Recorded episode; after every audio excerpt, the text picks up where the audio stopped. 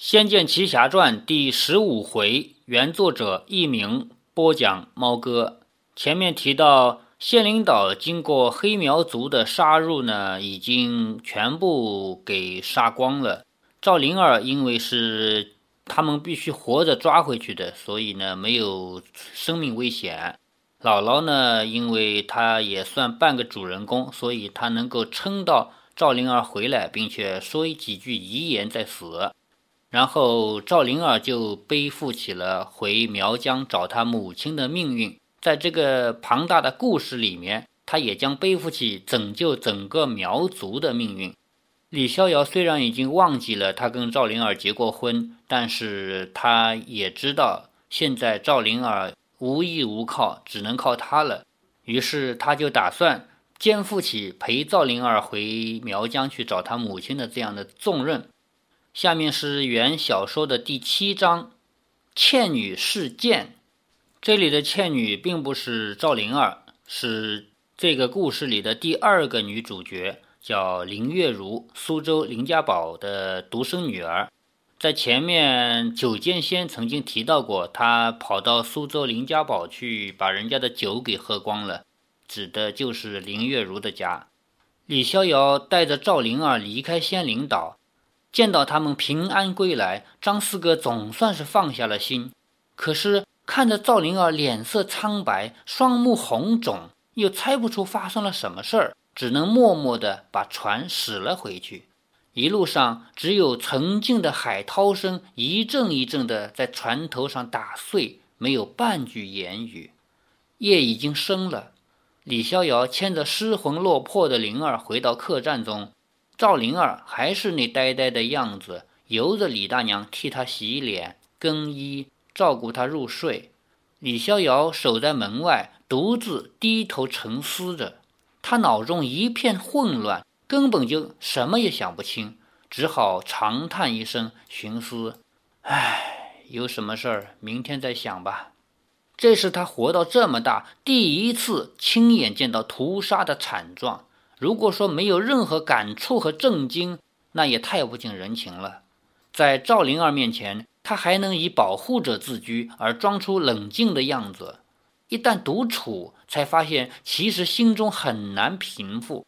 一闭上眼睛，那一字排开的十几具尸体就格外鲜明地出现在他眼前，令他坐立难安。李大娘走出赵灵儿的房间，把食指放在唇前。示意李逍遥说话轻点。他睡着了吧？李逍遥问道。嗯，什么话也不说，只是静静的掉着眼泪。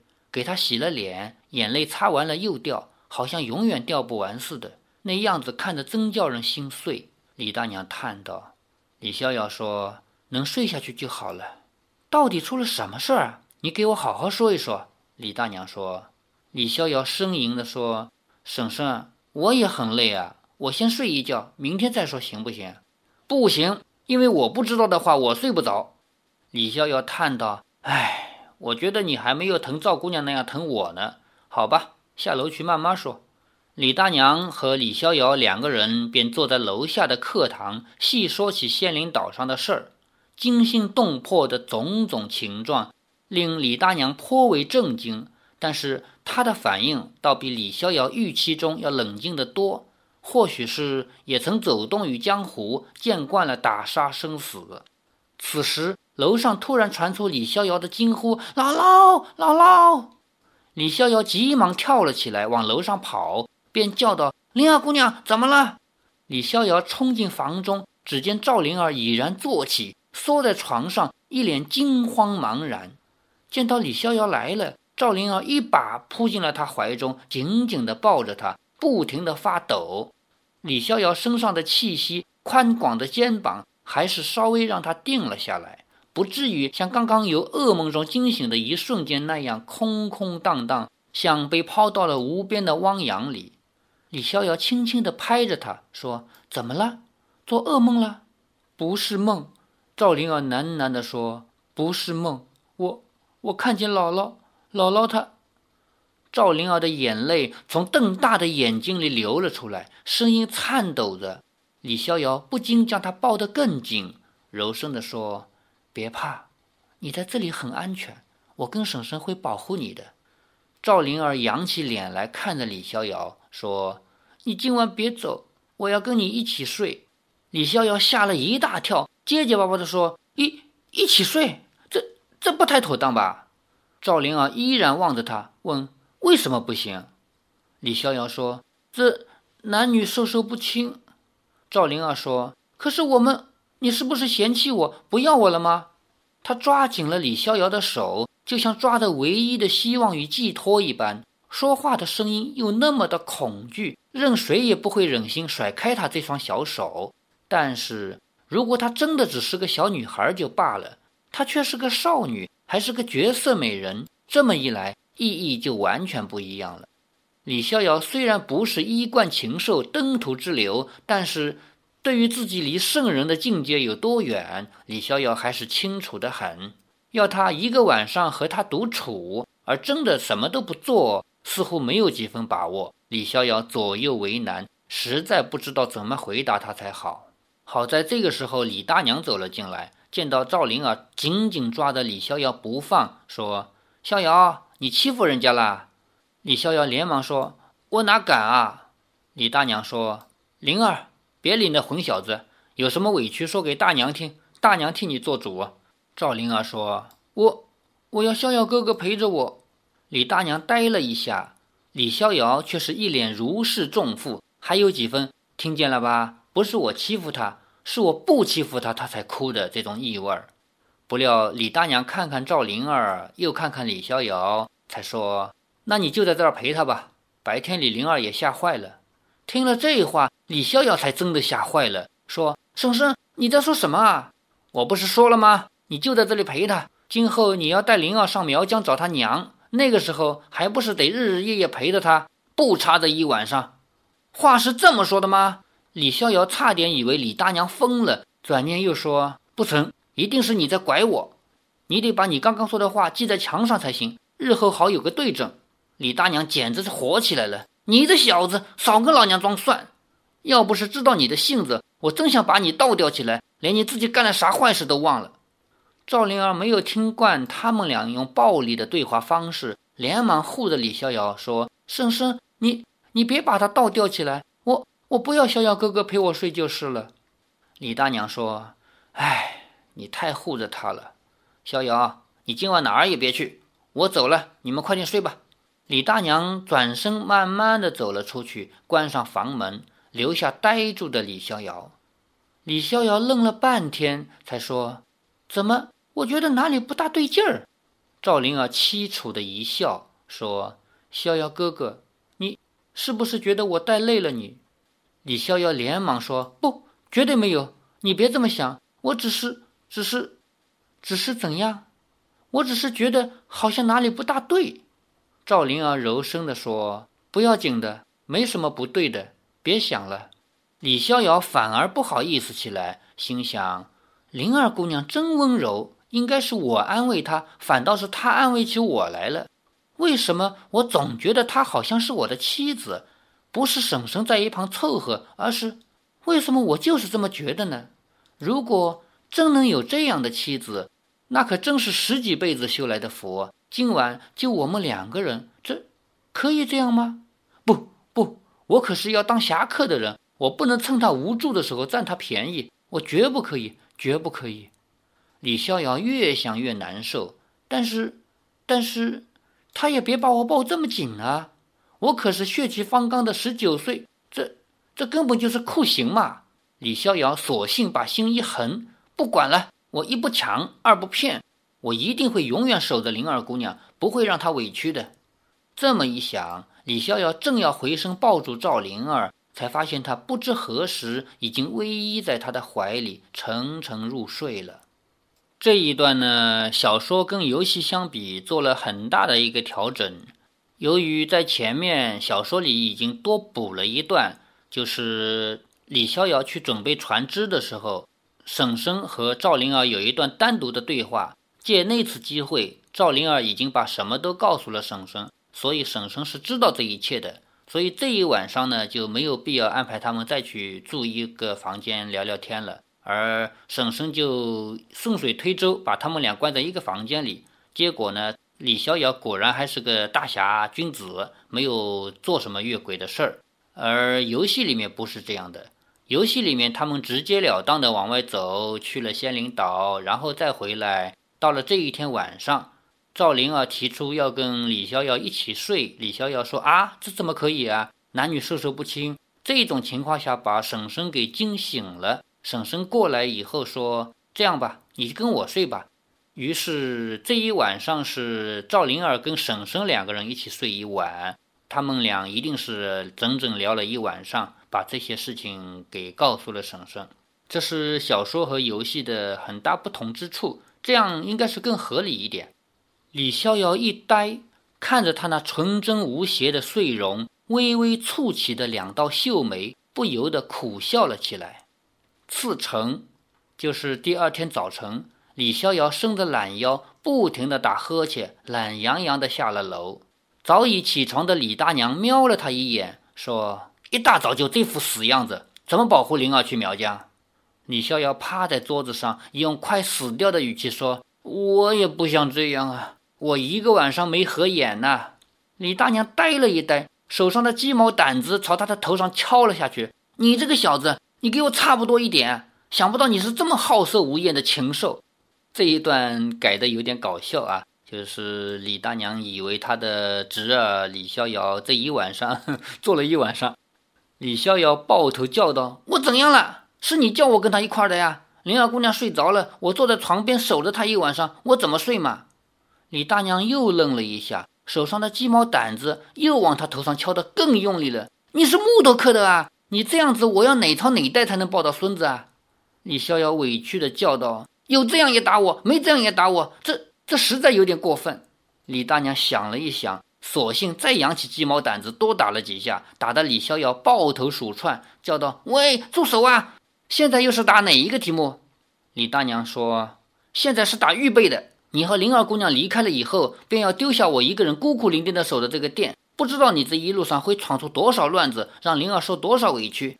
到那个时候，我打不到你，现在就先多打几下。”算是先存下来的，哪有这种道理啊？不过李逍遥可懂得识时务者为俊杰的道理，便不与他争辩，猛地想：等等，婶婶，你的意思是肯让我和灵儿姑娘去苗疆？废话！李大娘叹道：“我本想和你们一同去，但是想到这间店也不能放着没人管。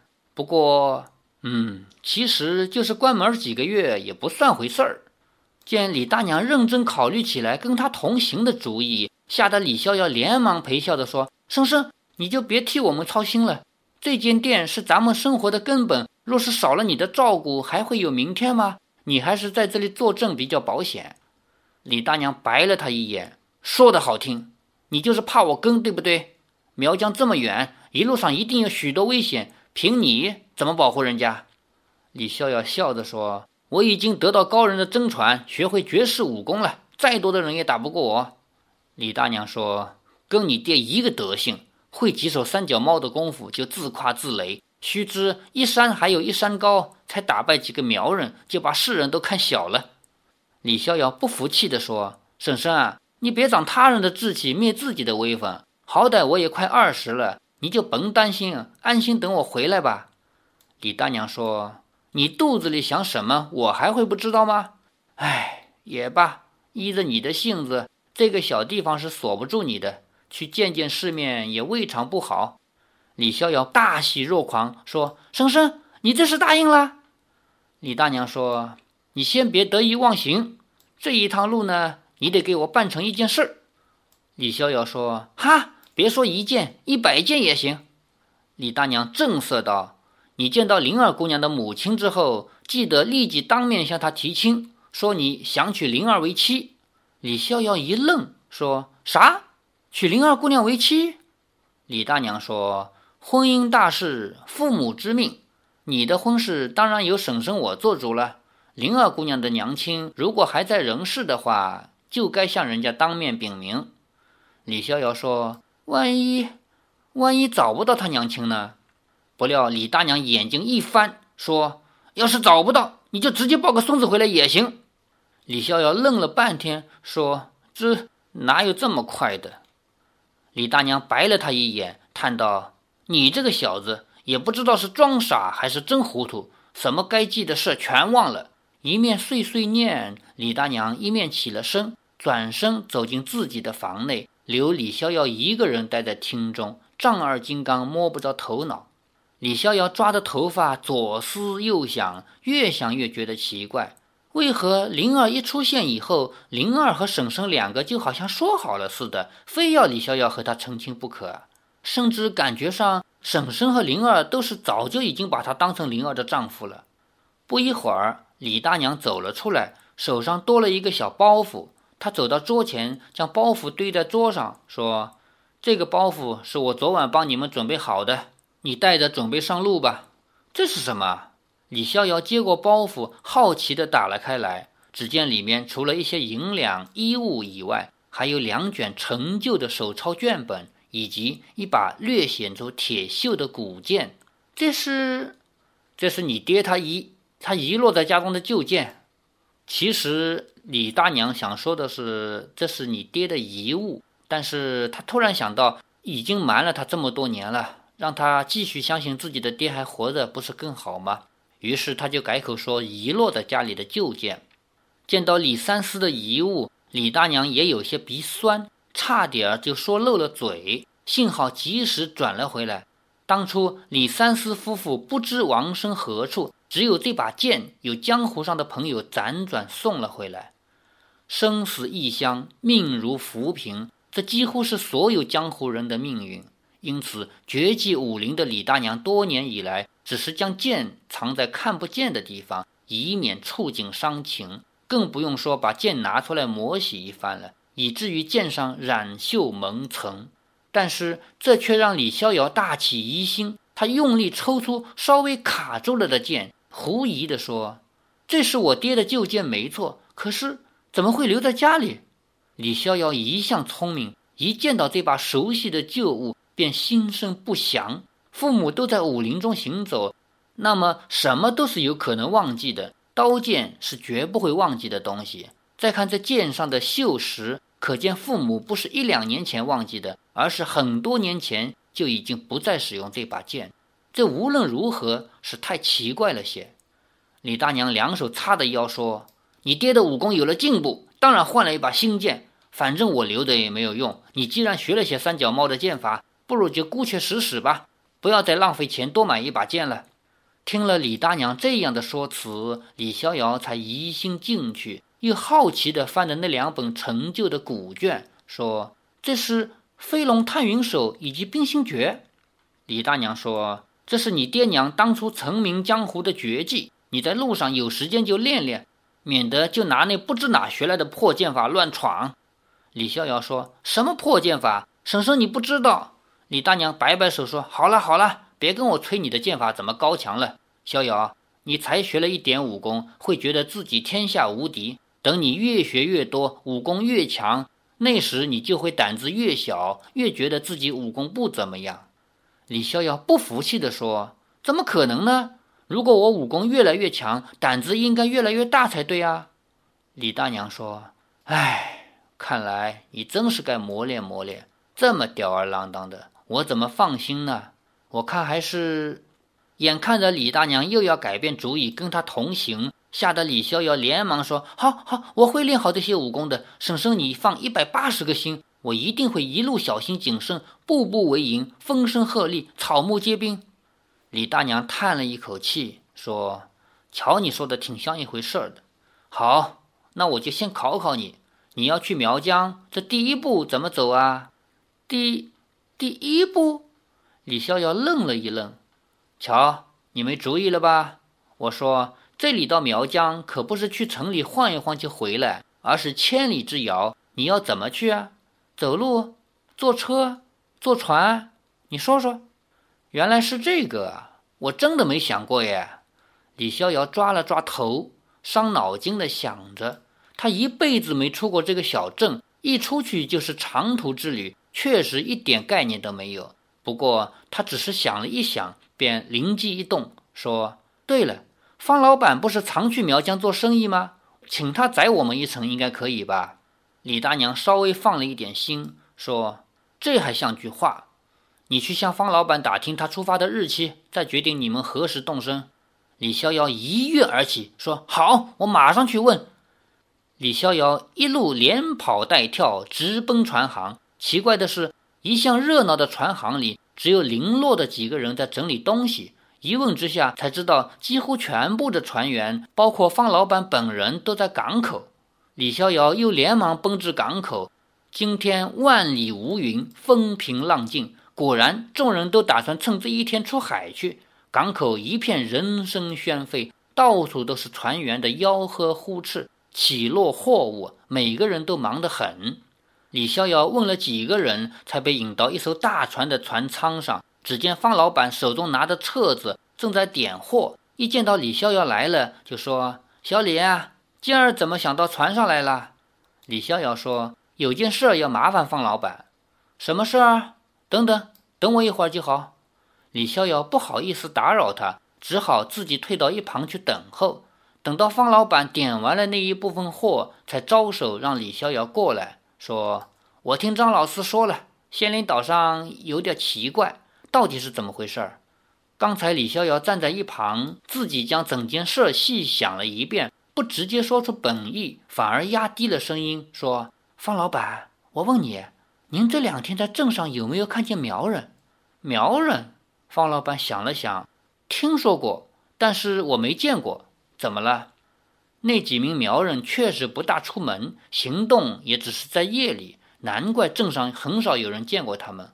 李逍遥将经过的事大体上说了一遍，听得方老板炸舌，说什么？你说那些苗人杀人掳人？